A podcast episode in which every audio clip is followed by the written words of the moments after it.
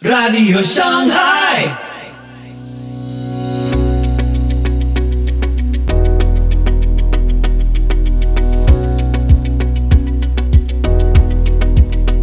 Muy buenos días, muy buenas tardes, muy buenas noches y muy bienvenidos a Radio Shanghai. Soy Pipo Biglione y este es el episodio 320 de la sexta temporada. Hoy, por causa del amor, con Julio López, junto con Juan Pablo Bongarrá. Comentarios sobre la carta del apóstol Pablo a Filemón. Te invito a escuchar este episodio atentamente. Le propuse a Julio conversar sobre una carta que San Pablo escribe cuando estaba en la cárcel. Es una carta muy hermosa, que tiene mucha enseñanza y que tiene una historia, por supuesto, detrás. La carta de Pablo a su amigo, que se llamaba Filemón. ¿Te gustó la propuesta, Julio? Me gustó. Cuando Vicky me la tiró, me digo, me gusta, me gusta mucho. Así que vamos a trabajarla porque es bella, como vos decís, y tiene mucha cosa dentro. Tiene mucho, ¿eh? Así que... Contá la historia. ¿Cómo es esto? Primero es una, una carta brevísima. Un capítulo. Un capítulo. Después de las cartas que se llaman las pastorales, esta queda ahí en el medio.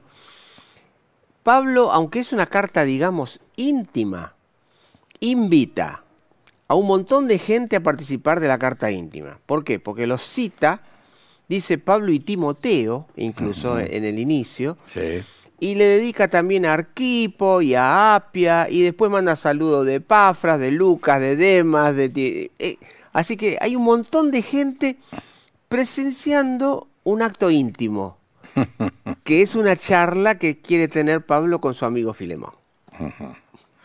Eh, pero tiene una historia. Y tiene una historia. Claro. Filemón eh, casi seguro es de la ciudad de Colosas. Colosas de Roma está muy lejos. Muy lejos. El- el- no, el viernes pasado hice el programa de la Odisea. Ah, bueno, ahí nomás. Colosas está a 15, 20 kilómetros. Sí, está ahí nomás, sí, sí, sí, cerquita. Sí, sí, no hay nada hoy. No, Subi-. Subimos a donde se supone que estaba, Claro, nada, nada. tal cual. Eh, Colosas tuvo unos terremotos muy importantes. sí, sí. Cuando había esos terremotos, después las otras ciudades venían y se llevaban los escombros abajo del brazo. y sí, es lo que se hacía. Se robaban las piedras, las columnas, todo para construir en otro lado. Sí, Este, eso queda en lo que hoy es Turquía. sí. Y vos decís, ¿y cómo se conocieron? Bueno, Pablo había estado predicando en la zona, pero no precisamente en Colosas. Se piensa que la iglesia de Colosas la fundó Epafras, Epafras. eh, que también lo llamamos Epafrodito, ¿no? Es el, el mismo personaje. Y Epafras está en este caso también metido con Pablo en la cárcel, en Roma. Sí. Así que, ¿cómo se conocieron? ¿Qué tanta distancia eh, en el tiempo?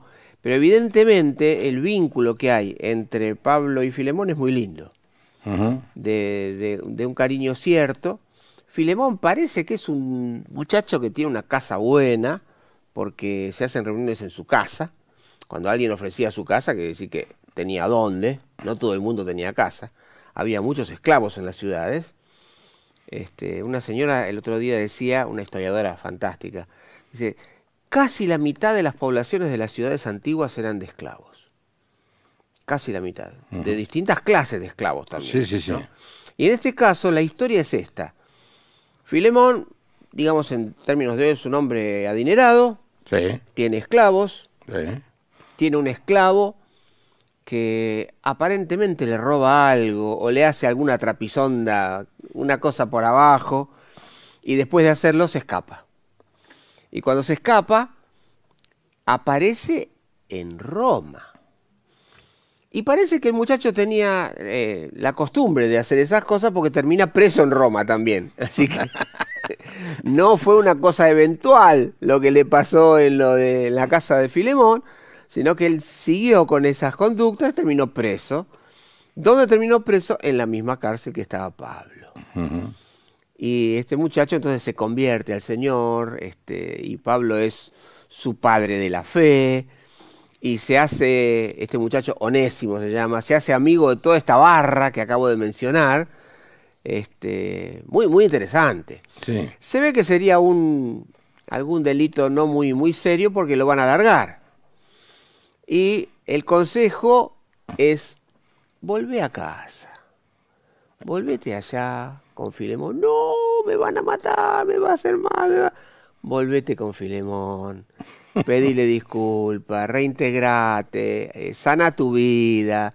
En ese sentido es una carta muy pastoral. Mm.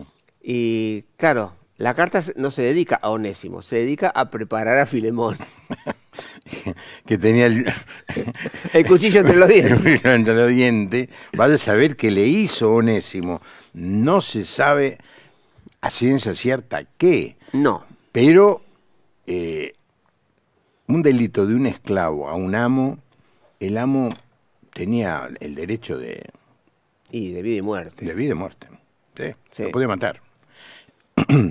Eh, los esclavos tenían en, en la oreja tenían un, un anillo que sin- significaba quién era el dueño. Evidentemente, este se lo sacó, no sé, habrá hecho algo porque anduvo por el mundo. A ver, si usted mira el mapa, tiene que cruzar de lo que es Turquía a Grecia o subirte a un barco que dé vuelta por debajo del Peloponeso y, y- y- y llegar a lo que es Italia. No, no. Del otro lado, o sea, otro pegar la vuelta a Calabria. ¿no? Evidentemente, o era un hombre muy, muy inteligente porque un esclavo dando vuelta por allí solo no era una cosa fácil. Sí. Y evidentemente algo habrá hecho porque terminó preso otra vez. Otra. Leámosla, Julio. Dale, paso, voy a leer Reina Valera. ¿Eh? Pablo, prisionero de Jesucristo y el hermano Timoteo, al amado Filemón, colaborador nuestro, y a la amada hermana Apia y a Arquipo, nuestro compañero de milicia, y a la iglesia que está en su casa. Gracia y paz a vosotros, de Dios nuestro Padre y del Señor Jesucristo.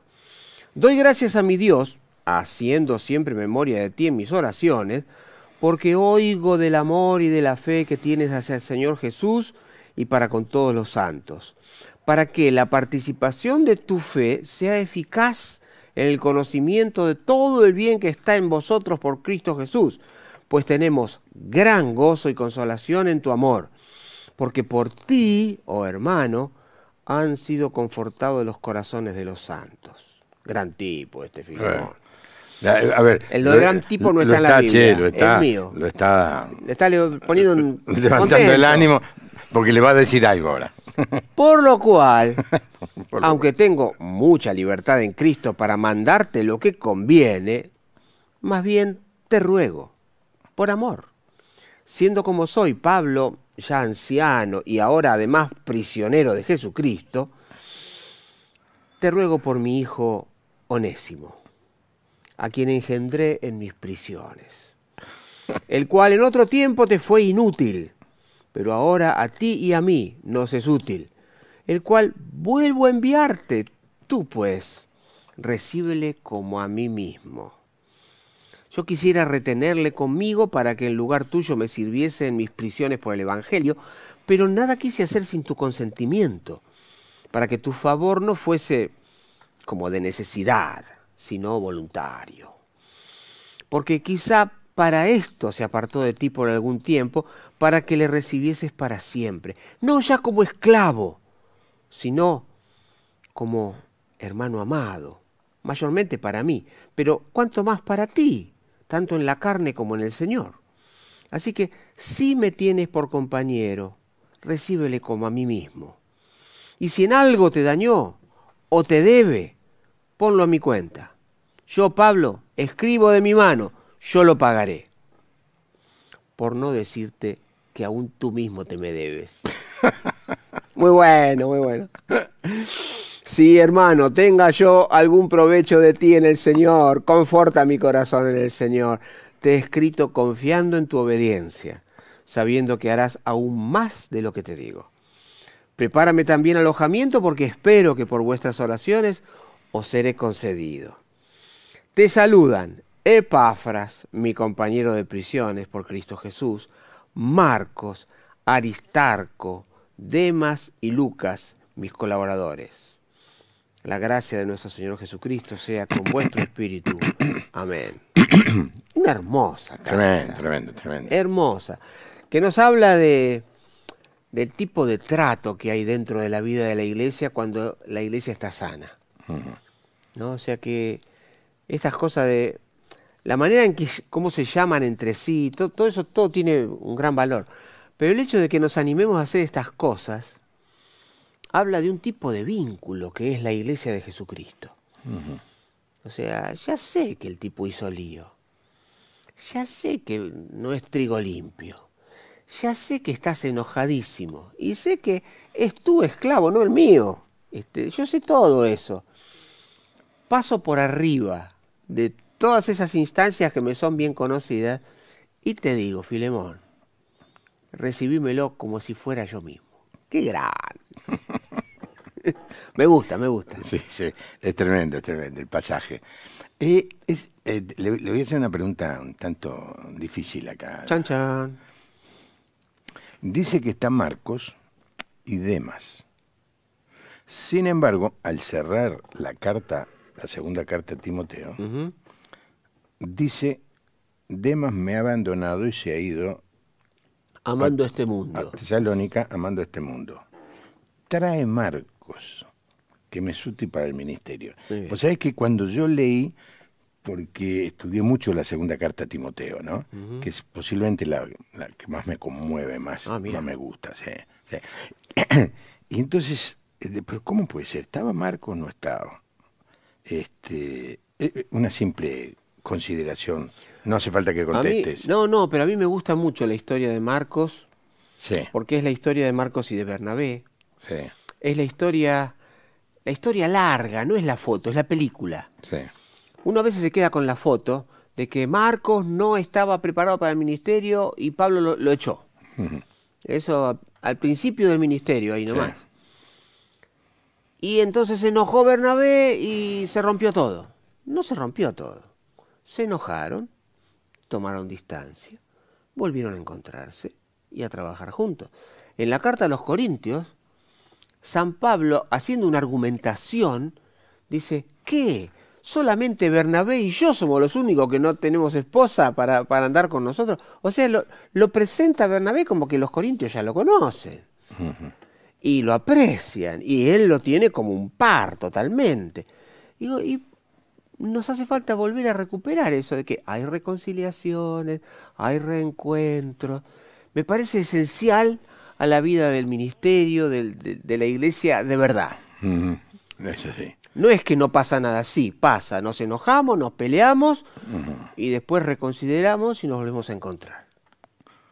Es eso. Exactamente. y que tiene mucha relación con lo que estamos hablando de esta carta. Claro, y ahí está Marcos, mandando también sus saludos a Filemón. ¿Lo conocerá? ¿No lo conocerá? Mm. ¿Qué sé yo? es muy interesante también estudiar la, la vida de estos personajes aparentemente secundario, como en el caso de Pafras, ¿no? Posiblemente fundó la iglesia en Colosas, también algunos piensan que la de la Odisea, y también otros piensan que la de Hierápolis. Bien, como decía al principio, el hecho de mencionar tantas personas uh -huh. le quita intimidad a la carta. Claro.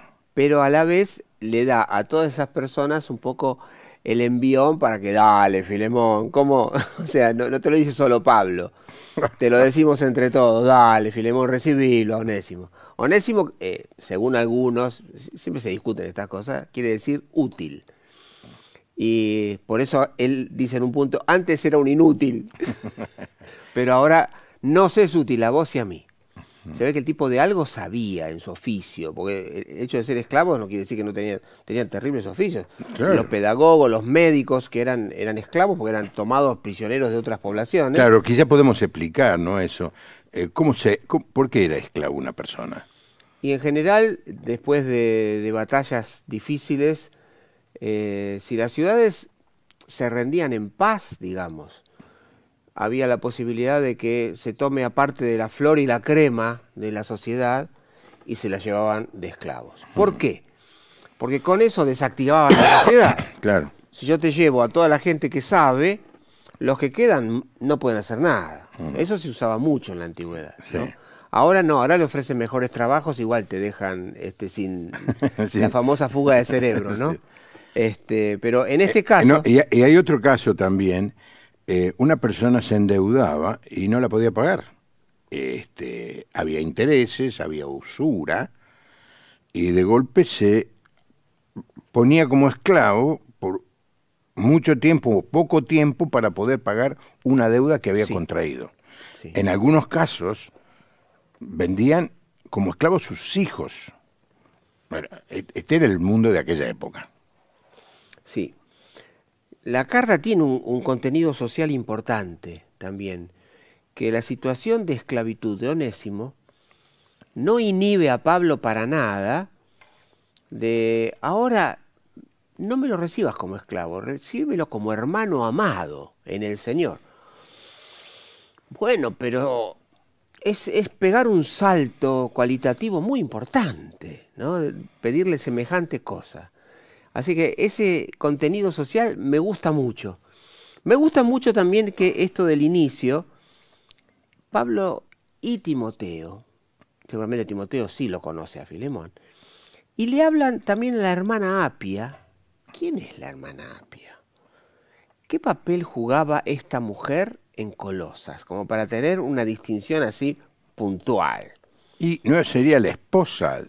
de Algunos dicen, es una posibilidad, pero cuando se, ha- se hace en otros casos del Nuevo Testamento, se mencionan esposos, se mencionan juntos directamente. Sí. Eh, Andrónico y Juniás, Priscila y Aquila, eh, pero acá no, es Filemón, la hermana Apia. Y Arquipo, que Arquipo se ve que tenía un ministerio importante en las iglesias y ya Pablo antes lo había retado, dice, che, fíjate de cumplir bien tu ministerio, no me aflojes Arquipo. ¿eh? Y aquí lo pone ahí como testigo de lo que va a ocurrir. ¿eh? Eso de decir, che, Filemón, mirá que le mandé una copia a Arquipo. Más o menos así, ¿eh?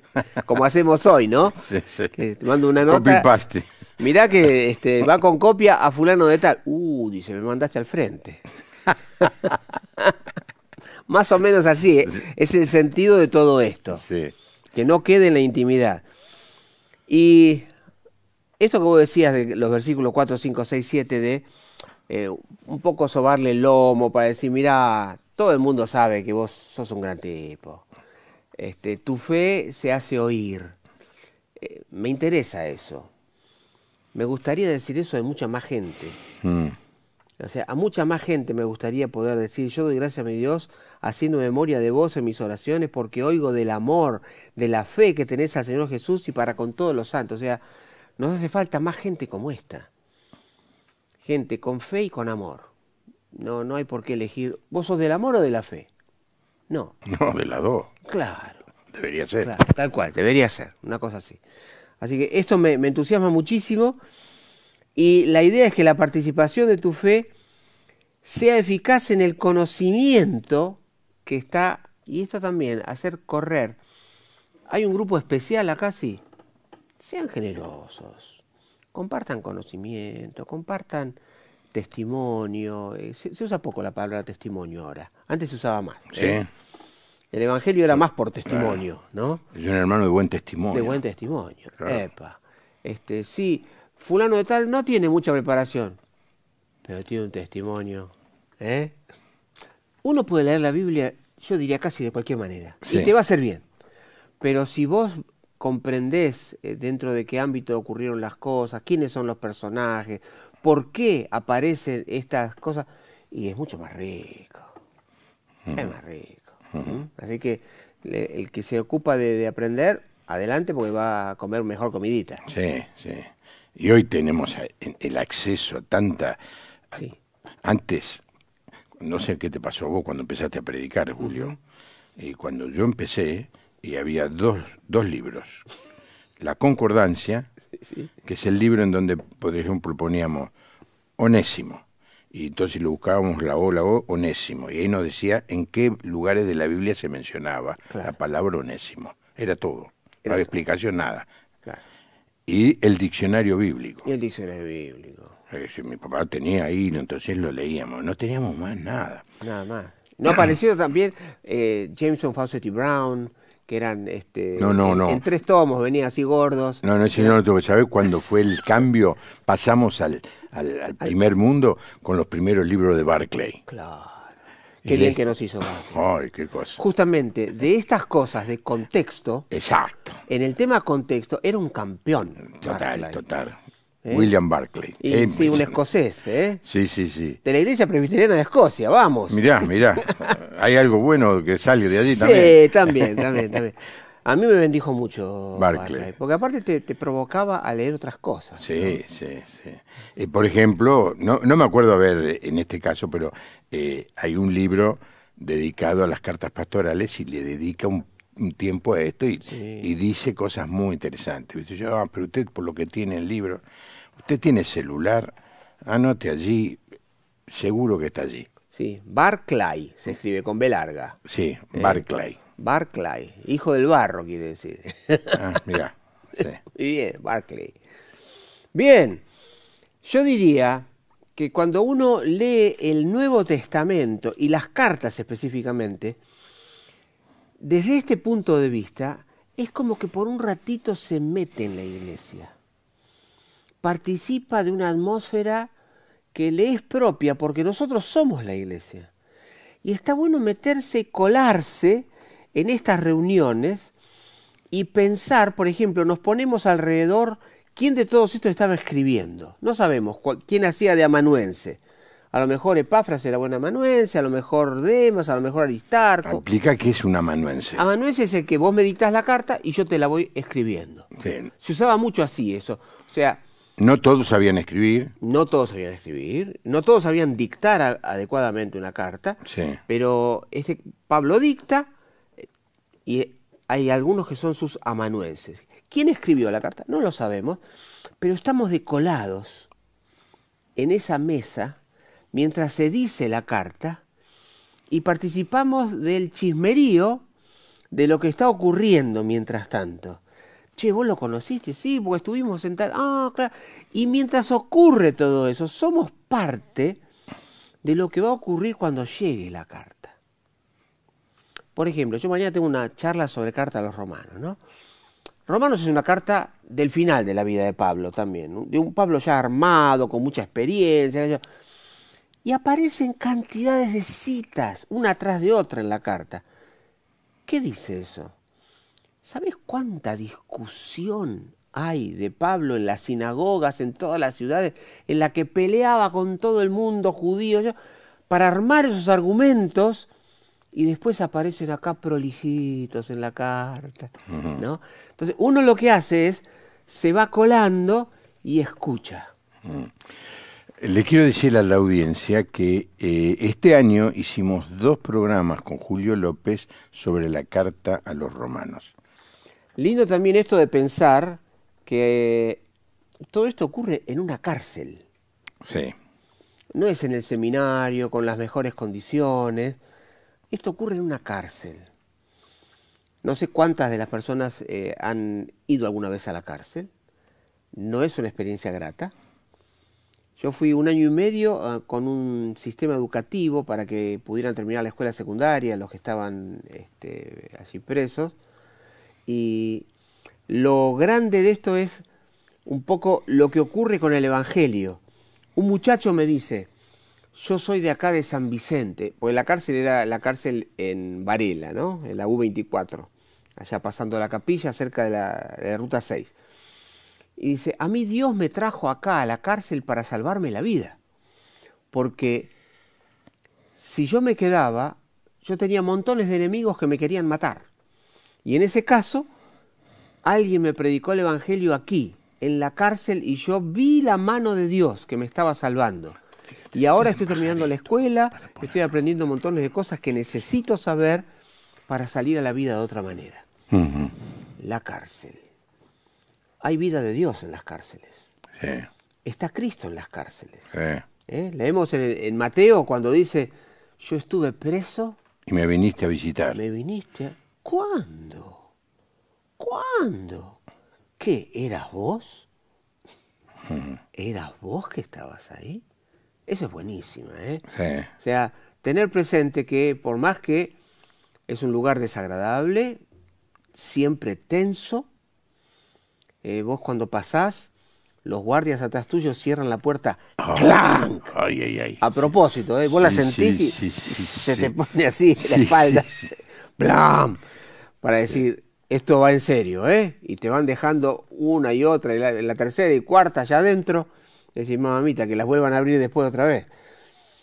Pero, Sentí lo mismo que sentí yo. No, no, no me he dedicado, ¿eh? No. Ah. He ido a hacer programas, de, a, a filmar algunos programas, eh, y recuerdo el trabajo de mi padre eh, visitando las cárceles de Devoto y de Las Heras, eh, que hoy es un parque, ¿no? En el centro de la ciudad. Coronel Díaz y la cera. Exacto. Y eh, le habló a alguien que era muy famoso en esa época y se convirtió. Mira. eh, Burgos.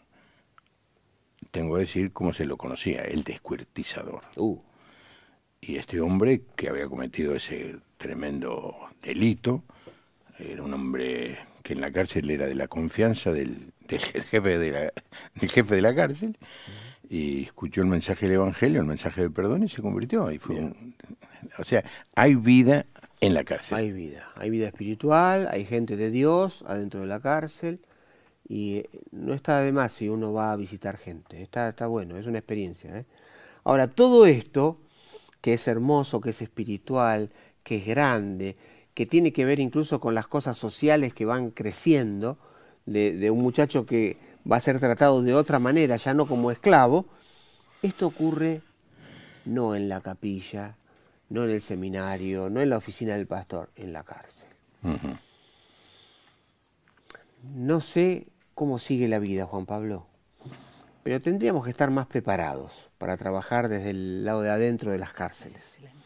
Así que San Pablo se ocupa también acá de marcar su ascendencia un poquito sobre este Filemón, diciéndole, mira, yo en este tiempo te fue inútil, ahora a vos y a mí, lo vamos a usar de correo un poco, a Onésimo, a los dos nos va a ser útil, te lo envío, envío la palabra envío es apostolar, ¿eh? es, justito, ¿eh? tú puedes recibirle como a mí mismo, yo quisiera retenerle conmigo porque me, me vendría bien en lugar tuyo que me sirva en las prisiones, pero no quiero hacer nada sin tu consentimiento para que tu favor no fuese como de necesidad, sino voluntario. Esta idea de este muchacho que hasta ahora fue un problema, va a ser una bendición. Así que todos conocemos gente que hasta el día de hoy fueron un problema, ¿o no? Sí, señor. Y creo que también eh, hay gente que puede cambiar, puede ser redimida, puede ser reenviada y ser una bendición. ¿Qué te parece? Sí. En el Evangelio está el mensaje implícito de que todo ser es redimible. Sí, Este tipo no tiene perdón. Siempre hay perdón para el último pecador. sí. Y esta carta es un poco una enseñanza de Pablo a, a Filemón. Sos tan bueno, sos, sos- sos de 10. De los chicos buenos. Sí, recibí gente en tu casa, me ayudaste a mí, sos un hijo espiritual. No te tenés que olvidar que hay gente que necesita ser recibida, como Cristo nos recibió a nosotros. Sí, sí. Cuando todavía éramos enemigos, dice Pablo mismo. Ahí Cristo murió por nosotros. No esperó que nos portamos bien. Exacto. Aquí hay casi una, diríamos en- entre nosotros, una canchereada de Pablo. La canchereada es esta. Así que si me tienes por compañero, recíbele como a mí mismo. Y si en algo te dañó, seguramente que sí. O te debe, seguramente que sí. Ponelo a mi cuenta. Ah, qué bueno. Es una canchereada esta. ¿eh? No sé, no sé por qué decir canchereada, me Y parece. porque es, es así. En Yo- realidad sabe que no se lo van a poner. Algo cuenta. así, ¿Cómo, claro. cómo Yo- te voy a cobrar esto, Pablo? Yo, Pablo, lo escribo de mi mano. Mira, acá el amanuense. eh, Para, para, para. Deja, esto lo escribo yo, dice Pablo. Cambia la letra, una letra seguramente más grande, más torpe, porque dice- parece que tenía problemas en la vista, Pablo. Dice, yo, Pablo, lo pagaré. ¡Pum! Y lo pone ahí. Por no decirte que aún tú mismo te me debes también. Escucha, está bueno, está bueno. Creo que se dan ese tipo de tratos que son de cariño, que son de confianza, que están mezclados con las bajezas humanas, Mm, está mezclado con la gratitud, está mezclado con la autoridad espiritual, está eh, estas deudas de cariño, de amor, de decir, dale, si eh, los recibís como si fuera yo. Está buenísimo. sí. Tiene, tiene una relación con el Evangelio. Sí, claro. Porque si nos tuviéramos que presentar delante de Dios, estamos perdidos. Sí. Alguien dijo yo pagaré. Digo, ¿no? es- es como- es- a ver, parafraseando la carta de, de Pablo, ¿no? Como que el Señor le dice, Padre, te lo pago yo, ¿eh? Bueno, Recibilo. Yo, cuando yo pago". oramos y ponemos en el nombre de Jesús, Sí, es como que, ¿quién pone la firma? sí. ¿Eh? Es como se hacía antes, ¿quién endosa el cheque? ¿Eh? Es, es Jesús, Sí, no es por mí, no. es por Él. Esto ocurre también en una relación así, mano a mano, que no es con Dios, es en este sentido, en el sentido humano. Es decir, perdónamelo, si hizo algún desastre, yo, si te debe, yo te lo pago. ¿Eh? Dale, por no decirte que vos mismo te me debes. Hay un rescate también allá. No sabemos qué pasó con Filemón, pero un rescate hay ahí atrás. ¿Eh? Vos te me debes. Claro, Ahora, lo que le estaba pidiendo no es que lo perdone, sino que lo reciba. Que lo reciba y que no como esclavo, No, no. como amado hermano. Bueno, acá hay una pregunta interesante. Irene de Berrotarán pregunta si Filemón era hermano carnal de Onésimo, por lo que dice en el versículo 15. Decir en la carne, porque dice la palabra es carne, sarx, eh, cuando uno lo lee. Decir en la carne no significa eh, de, de- de la sangre, sino en, en este, en lo terrenal, en, en- en el sentido de lo terrenal. No necesariamente tiene por qué ser eh, un familiar, eh, sino que en, en ter- otro, Pablo usa a veces, en términos humanos, dice Pablo en alguna carta también, es eso en la carne, está dicho de esa manera. Sí, sí. Eh, eh, Es, es muy extraño pensar que Filemón, que era un hombre muy bueno, tuviera a un hermano carnal de esclavo. No, claro, claro. Es difícil de pensar una Muy cosa difícil, así. sí. muy difícil. No, no, no se usa eso, No, no. no funciona, No. no funciona. Eh, y ahora sí, eh, Pablo le dice recibilo como un hermano en Cristo. Sí, sí, sí, tal cual. Por eso digo, tiene una perturbación social la carta también, ¿no? Es decir, ¿qué cosas hace el Evangelio que van un poco más allá de lo que ocurre en el ámbito social que uno está acostumbrado y hace, este, dirían hoy en, en- hace un upgrade, hace una subida de otro nuevo nivel de trato, en, otro, en otra circunstancia novedosa que no era obligatorio, pero el Evangelio trae esa luz, ese amor, esa gracia, que justamente libera, rescata, es otra, otra cosa. Bueno, y digámoslo también que Pablo lo había vivido en lo personal. Él se convierte en el camino a Damasco y vuelve a Jerusalén. Y no lo reciben Y bien. no lo reciben. Entonces tiene que salir Bernabé Y a poner la cara. poner la cara. No, no, me juego yo acá. Ustedes recíbanlo. ¿Por qué? Porque está mi, mi persona en juego. Sí, sí, sí. No lo reciben a él, es como que no me recibieran a mí. Muy bien, muy bien. Muy bien. Eso, eso es, es valiosísimo. O sea, alguien que habilita al fulano este y pone su nombre en juego. Su buen nombre y fama, como se decía antes, ¿no? Sí. Pone su, su nombre en juego. Recibímelo. Es como que voy yo.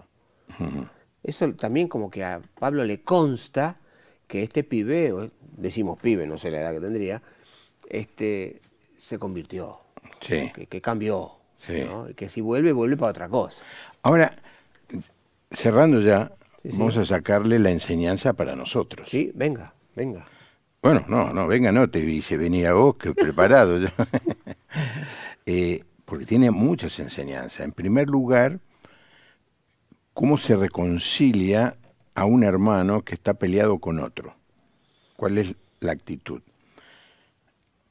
Eh, en la palabra de Dios se nos dice, a los cristianos, que si vemos a dos hermanos que están distanciados, tenemos que intervenir, no mirar para otro lado. Yo no me meto, no es tema mío, que lo haga el pastor. No, no es así. Sí. Se nos, se nos invita a juntar a las partes y tratar de encontrar en lo que dependa de uno La paz. la paz. ¿no? Bueno, en esto, a ver, yo creo que algunos de nosotros hemos sido llamados particularmente a atender estos puentes, ¿no? Hace poquito yo estaba predicando en Chile, justo el domingo antes de que se cumplieran los 50 años del golpe de Estado de Pinochet, Sí, y yo prediqué un mensaje que tenía que ver con eso, con reconciliación, etcétera, ¿no? Y decía esto, qué dichosos que son los pacificadores. ¿No? Digo, bienaventurados los pacificadores, porque serán llamados hijos del Altísimo. ¿Y por qué son llamados hijos del Altísimo? Porque se le parecen, po. ¿No? mirá que nos ve mucho en Chile, ¿eh? Por eso se lo, se lo mando. ¿Por qué? Porque nos hace parecidos a Dios eso. Donde uno detecta, el pacificador tiene una- un poder de diagnóstico, detecta donde no hay paz y hará algo para generarla. Hará, inventará algo, un acercamiento, una palabra, una llamada, un algo para hacer posible estos encuentros. Digo es un llamado porque no todo el mundo tiene esa cosa y algunos prefieren quedarse en su posición y el otro si quiere venir que venga. Yo no lo, no lo voy a, echar, ¿eh? pero que venga él. Bueno, este, a veces hay que dar algún paso, hay que moverse. Y creo que algunos de nosotros tenemos este llamado de trabajar con gente que entre sí no se tratan Mm. pero él me invita y él me invita. Y de alguna manera yo hago un puentecito débil, frágil, como que corre un poquito de vida por ahí y hay un reconocimiento mutuo a través de, digamos, creo que es un ministerio y que nos va a hacer mucha falta en los días por venir. creo que nos va a hacer mucha falta en los días que vienen. Los pacificadores, los que logran los encuentros, los que están mirando y dicen, mira, es cierto esto que vos decís, es cierto esto que vos decís. Uno no logra la paz negando lo que ocurrió. Las historias no se niegan, se redimen. ¿Eh? Las historias son historias. Quizá usted esté mirando el programa y se le viene a la mente alguna persona, algún familiar, Mm, algún hermano de la comunidad de fe con el, cue- con el que está distanciado, con el que dice, está todo bien, pero allá. allá él, ¿no? Eh, ¿qué, qué se espera? Se espera no que venga de rodillas llorando este, y, y- y- y- y me- me- se arrepiente, me pida perdón. Se espera que usted lo perdone como Cristo nos perdonó, Mm, como Dios nos perdonó en Cristo. sí. Último versículo del capítulo 4 de Efesios. Es un texto colosal. Sí. Porque me dice a mí, ¿cómo tengo que perdonar? Como Dios me perdonó a mí, mamita. Creo que hay, hay un trabajo gigante por delante en esto. ¿eh? Sí. Eh, cada uno eh, siente el poder de no perdonar. Eh, hay un viejo chiste, Juan Pablo, que dice así. Dice que hay dos creyentes, creyentes, creyentes los dos, que se pelean, pero terriblemente. Tanto se pelean que uno termina matando al otro. ¡Epa! Y el finado llega a la presencia de Dios. Ah, Claro, porque era un creyente, ¿viste? Entonces, y el Señor lo recibe, pero bienvenido. ¿Cómo bienvenido? No, no, no, antes que bienvenido. ¿No que yo tenía razón? Dice, sí, claro, mi amor, claro que tenías razón. Lo que no entiendo es por qué no la usaste. Bueno, es un chiste, no es teología. No, esto. no es teología, no, No, no, no, no. no es ningún autor de este inglés escocés que él lee. No, no, no es de Barclay, ni de. Jameson Fawcett y Brown, ni de nadie. Es solamente poniendo en ridículo, porque el humor es eso, ¿no? Encontrar el ridículo de alguna cosa, cuando nosotros forzamos a una cosa a decir que es así, sí o sí. Ahora, hay una cosa interesante que vos mencionaste que me, me- me- me trajo luz, y es que en el proceso Pablo pone a testigos, Sí. y esto es sabio. Si usted eh, Hay 10 o 12 personas ahí. claro, mencionadas. va, va a tratar de restablecer una relación con otra persona, eh, no es mala idea que haya testigos. ¿Qué, qué opinás? Yo creo que es bueno, que es bueno que hay amigos que nos quieren de verdad y está bueno que se facilite con la presencia de ellos un trato. Mm, Si es posible, eh, yo creo que siempre ayuda porque los amigos también nos conocen a nosotros y nos ponen un poco de coto a nosotros mismos, si nos quieren de verdad. Sí. Si nos quieren de verdad. Eh, si yo me estoy pasando de la raya, este, mi amigo mm, algo me va a hacer, un guiño, un algo, una manito acá en la gamba, una manito en el hombro, como diciendo, para, afloja. Este, vos no tenés todas las razones. Y por amor a él voy a aflojar. Este, así que la presencia de los verdaderamente amigos en las reconciliaciones es preciosa. Y yo sí creo que donde hay reconciliación, hay reino de Dios. O sea, hay evangelio de Cristo que se hizo reino de Dios ahí porque hubo reconciliación. Eh, me parece de lo mejor que ocurre entre los, entre los seres humanos, el perdón y la reconciliación. O sea, donde llega ese punto en que la verdad no me debes nada. ¿Sabes que me viene a la mente? Mirá vos, ¿no?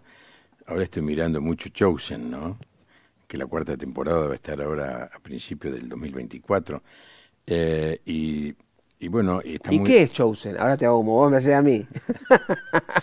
No, es una serie de la... Chosen es elegido, o sea que la, la idea es contar la historia de los discípulos de Jesús. Eh, ¿Vos lo viste? La primera solamente. A mí me encanta, ¿no? Este, Está y- muy bien hecha, ¿eh? Muy bien hecha. Y, Tiene una formación de personajes es excepcional. excepcional. Y, y bueno, está muy interesante para usar la que están ofreciendo ahora en la Navidad, ¿no? Pero volviendo atrás, ah, había una película de Jesús, eh, creo que de Sefirelli, este, y en un momento dado eh, hay una pelea y una reconciliación, ¿no? Y, y- y Pedro se mete allí y me acuerdo que el Señor en el personaje lo, lo trae a Simón el celote y a Pedro y Pedro, recibilo. Era un guerrillero, era un personaje medio raro, Recibilo. pero recibilo. ¿no? No se ve tanto esto en Chosen, aquí es más Mateo, Claro. el publicano. Recíbanlo. Esta es la familia de Dios, esta es la iglesia, ¿no? Sí, sí, sí. Creo que este tipo de carta, justamente, de volver a encontrarnos, volver a... ¿Cómo es la cara de Filemón cuando lo vuelve a ver a Onésimo? ¿Cómo es la cara? ¿Cómo es la ¿Qué- pará, mirada? ¿Qué pasó? ¿Vos qué ¿Cómo es la mirada? ¿Qué, qué pensás? ¿Qué pensás? ¿Lo recibió? Yo creo que sí, que lo recibió. Mm. Creo que el hecho de que el propio Onésimo lleva la carta, ¿no? Eh, es muy significativo. Mm. O sea, pues, yo me imagino que llega Onésimo y Filemón lo mira, pero Filemón todavía no leyó la carta. Se lo quiere comer al tipo, ¿no? Y le avisan, mirá que está volviendo Onésimo. Epa, ese encuentro es muy difícil. ¿eh? Y creo que allí está también lo del Espíritu Santo, que, que- nos, convence a nosotros de que va a haber un encuentro y Dios está presente allí.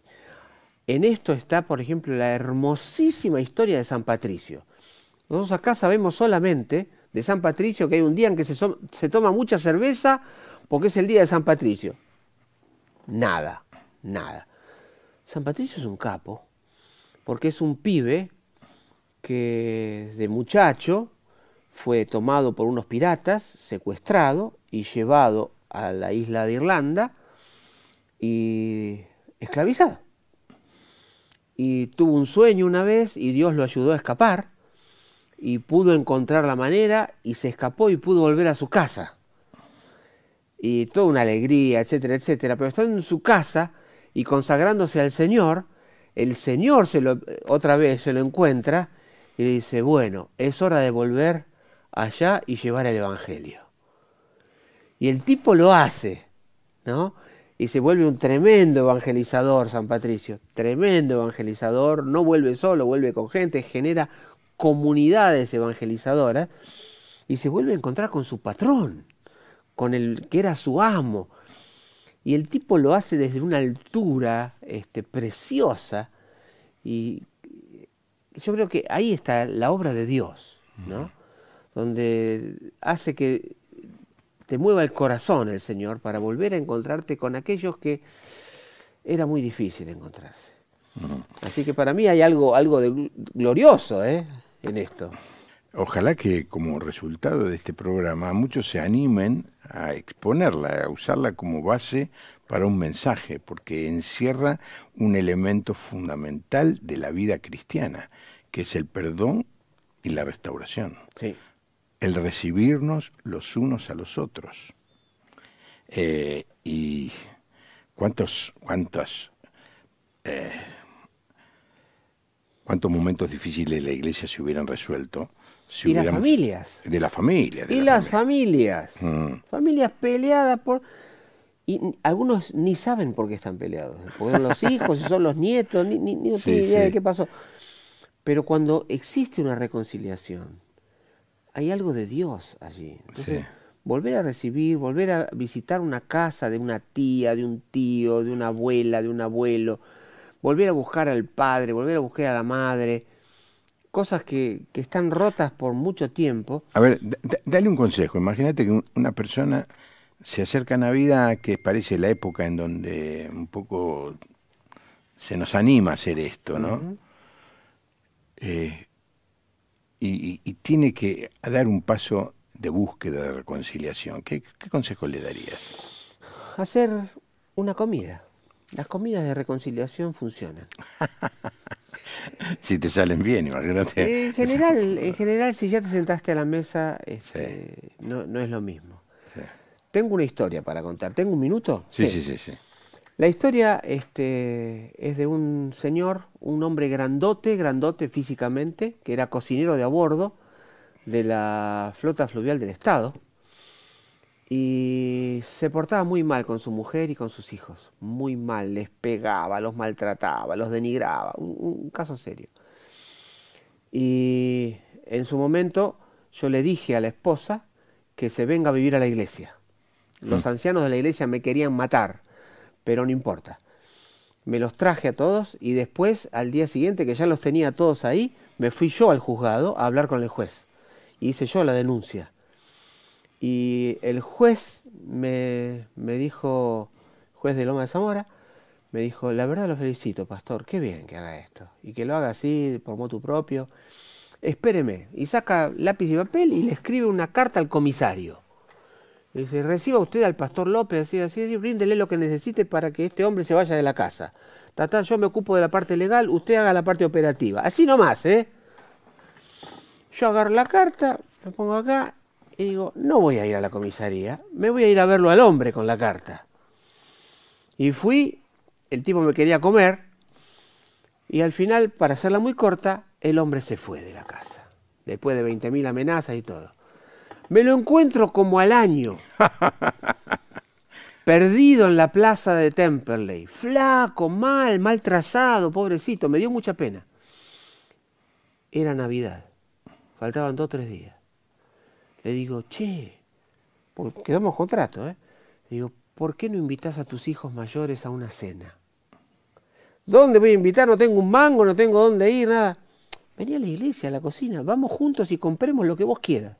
Él era buen cocinero. Así que nos fuimos los dos juntos, compramos la comida, se fue a la iglesia, preparó la comida, fueron los hijos a cenar con él. Cuando terminó todo, él me trajo la llave. Gracias, pastor.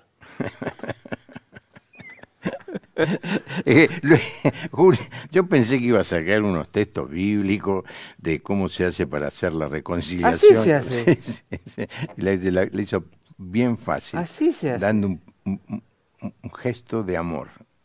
El ámbito, El ámbito. eh, lo que hace falta, Eh. el puente, la confianza, lo necesario para que ocurra. ¿no? Sí. Bueno, déjame poner la parte espiritual. Dale. Eso es espiritual, ¿eh? Sí, sí, sí, sí, lo es, lo es. Ah, Eh, Yo iba a decir, ore al Señor y dígale, Señor, prepara el corazón de, de mi hermano, mi, mi cuñado, el que sea, el que- con el que me voy a juntar. Prepara el corazón como preparaste el mío. Y, y vaya a buscar la reconciliación en el nombre del Señor.